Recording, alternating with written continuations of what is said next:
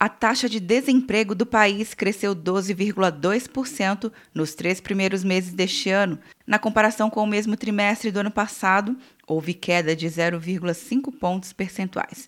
De acordo com a gerente da pesquisa, Adriana Berg, o resultado para o primeiro trimestre já era esperado. Foram 15 as unidades da federação que apresentaram queda no nível da ocupação, o que de certa forma é um resultado que se espera para esse tipo de trimestre, né, em que nós temos o processo de dispensa de trabalhadores temporários estavam em ocupações no fim do ano e com o início de cada ano muitos são dispensados.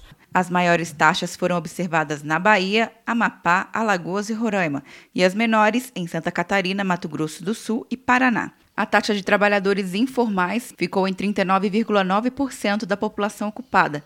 O número de desalentados, quer dizer, pessoas que desistiram de procurar emprego, foi de 4,8 milhões de pessoas de 14 anos ou mais. O percentual de empregados com carteira de trabalho assinada era de 75% do total de empregados no setor privado do país.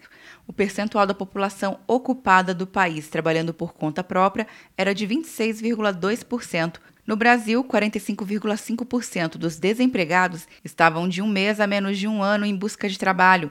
E as pessoas que procuram trabalho há dois anos chegaram a 3,1 milhões. Essa estimativa representa queda de 7,4% em relação ao primeiro trimestre de 2019.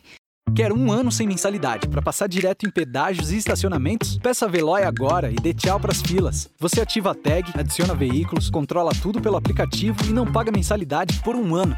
É por tempo limitado. Não perca. Veloy. Piscou, passou. De Brasília, Luciana Castro.